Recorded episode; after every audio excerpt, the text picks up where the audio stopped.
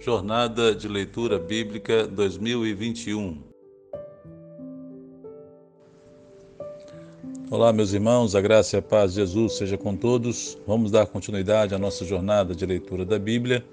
Hoje é o dia 14 de fevereiro. O nosso alvo hoje é lermos Hebreus, capítulo 4 ao capítulo 6. E você se lembra que no capítulo 3 que lemos ontem, o escritor de Hebreus está falando a respeito da incredulidade do povo em ouvir e obedecer às ordens de Deus e por essa razão foram impedidos de entrarem na terra prometida. E aqui no capítulo 4 é uma continuidade disso. O texto diz para nós: Visto que nos foi deixada a promessa de entrarmos no descanso de Deus, temamos que algum de vocês pense que tenha falhado pois as obras, pois as boas novas foram pregadas também a nós, tanto quanto a eles. Mas a mensagem que eles ouviram de nada lhes valeu, pois não foi acompanhada de fé por aqueles que a ouviram. Então, um parêntese aqui, perceba a importância de ouvir a voz de Deus, ouvir as boas novas, mas ao ouvir a pessoa que ouve as boas novas tem que ser acompanhada de fé. Ou seja, não basta apenas ouvir, é preciso também dar ouvidos à mensagem de boas novas que o Senhor nos dá. Verso 3: Pois nós, os que cremos, é que entramos naquele descanso, conforme Deus disse.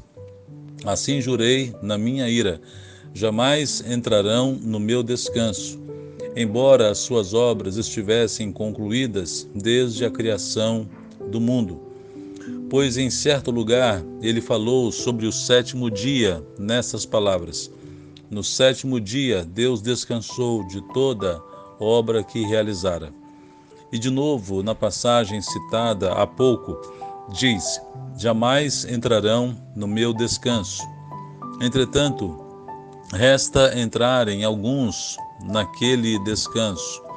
E aqueles a quem anteriormente as boas novas foram pregadas não entraram por causa da desobediência. Então, esse texto que está citando aqui, quando o povo estava a caminho da terra prometida, depois de desobedecerem, de não confiarem nas promessas do Senhor, o Senhor disse para alguns deles, né, jamais entrarão no meu descanso. Que descanso é esse? A terra prometida. E essa missão de Moisés levar o povo à terra prometida, ela se cumprirá depois sob a liderança de Josué. E muitos não entraram nesse descanso que era a terra prometida. E aqui o escritor está falando que Deus tem um descanso ainda mais excelente para cada um de nós. Verso 6: Entretanto, resta entrar em alguns naquele descanso, e aqueles a quem anteriormente as boas novas foram pregadas não entraram por causa da desobediência. Por isso, Deus estabelece outra vez um determinado dia, chamando-o hoje, ao declarar, muito tempo depois, por meio de Davi, de acordo com o que fora dito antes: Se hoje vocês ouvirem a sua voz, não endureçam o coração. Essa expressão, meus irmãos, é repetida tantas vezes na palavra de Deus e o Senhor nos faz esse alerta mesmo, para termos um coração que ouve e que dá ouvidos à voz de Deus. E aqui o Senhor está dizendo mais uma vez, citando essa expressão escrita no Salmo de Davi: Se hoje vocês ouvirem a sua voz, não endureçam o coração. Esse é o desafio de todos nós, de ouvirmos a voz de Deus e permitir e viver uma vida de quebrantamento, como diz Davi no Salmo 51, né? Um coração quebrantado e contrito não desprezarás, ó Deus. Verso 8: Porque se Josué lhes tivesse dado descanso, Deus não teria falado posteriormente a respeito de outro dia. Assim, ainda resta um descanso sabático para o povo de Deus, pois todo aquele que entra no descanso de Deus também descansa das suas obras, como Deus descansou das suas. Então veja que ele está colocando aqui que, embora Josué tenha levado o povo até a terra prometida, depois daquela longa peregrinação no deserto, depois de enfrentarem e lutarem contra muitos inimigos e povos adversários, ah, esse descanso dado por Josué ainda não é o descanso ah, maior que Deus deseja dar a cada um de nós. Esse descanso é, maior e, e mais completo é a glória eterna, é a nova Canaã, a Canaã celestial que Deus está preparando para cada um de nós. Verso 11: Portanto, esforcemo-nos por entrar nesse descanso, para que ninguém venha a cair seguindo aquele exemplo de desobediência. Pois a palavra de Deus é viva e eficaz, e mais afiada que qualquer espada de dois gumes.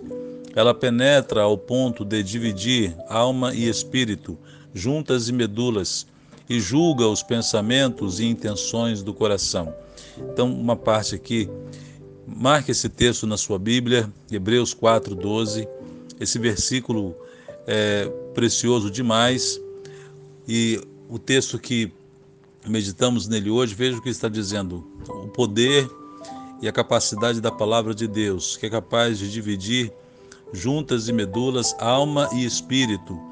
Perceba essa esse poder tão grande da palavra de Deus que alma e espírito é considerado uma coisa só.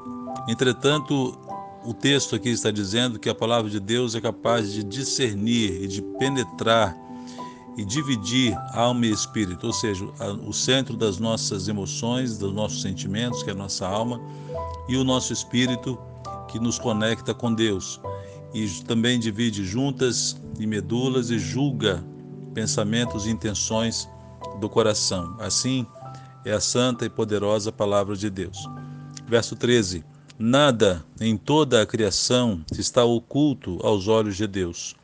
Tudo está descoberto e exposto diante dos olhos daquele a quem havemos de prestar contas. Continuando Jesus, o grande sumo sacerdote. 14. Portanto, visto que temos um grande sumo sacerdote que adentrou os céus, Jesus, o Filho de Deus, apeguemo-nos com toda a firmeza à fé que professamos, pois não temos um sumo sacerdote que não possa compadecer-se das nossas fraquezas, mas sim alguém que, como nós, passou por todo tipo de tentação, porém sem pecado. Então perceba aqui Jesus sendo colocado não só como o sumo sacerdote, mas o texto diz como grande sumo sacerdote. Por quê? Porque o sacerdote, o sumo sacerdote, era aquele que levava o sacrifício de intercessão pelo povo e por ele mesmo, uma vez por ano, entrava no Santo dos Santos, tinha acesso a, a passar depois do véu, estar diante da arca, diante de Deus, literalmente. Mas Jesus é o grande sumo sacerdote que nos apresenta, apresenta diante de Deus, não de dentro de um tabernáculo ou de um templo, mas na glória celestial, no, no sumo, no maior tabernáculo de todos, que é o céu, onde está o nosso Deus. E aqui o texto também está dizendo faz esse aspecto a respeito de Jesus, que ele é não só o sumo sacerdote, mas o grande sumo sacerdote, porque ele também conhece nossas fraquezas, se compadece de nós, porque viveu como nós e passou por todo tipo de tentação, luta, dificuldade que eu e você passamos sem pecar, sem ter pecado em coisa alguma. Verso 16: Assim, sendo aproximemo-nos do trono da graça com toda a confiança, a fim de recebermos misericórdia e encontrarmos graça que nos ajude no momento da necessidade. Amém? Esse texto também maravilhoso que nos enche de esperança, de confiança, de que, como temos um sacerdote que se compadece de nós, um sumo sacerdote que é Jesus, nós podemos então nos aproximar do trono da graça com toda a confiança, com toda fé, com toda alegria e saber que ali está, naquele trono, o trono da graça, entre nós e o nosso Deus está um sumo sacerdote que intercede por nós e nos apresenta ao Pai.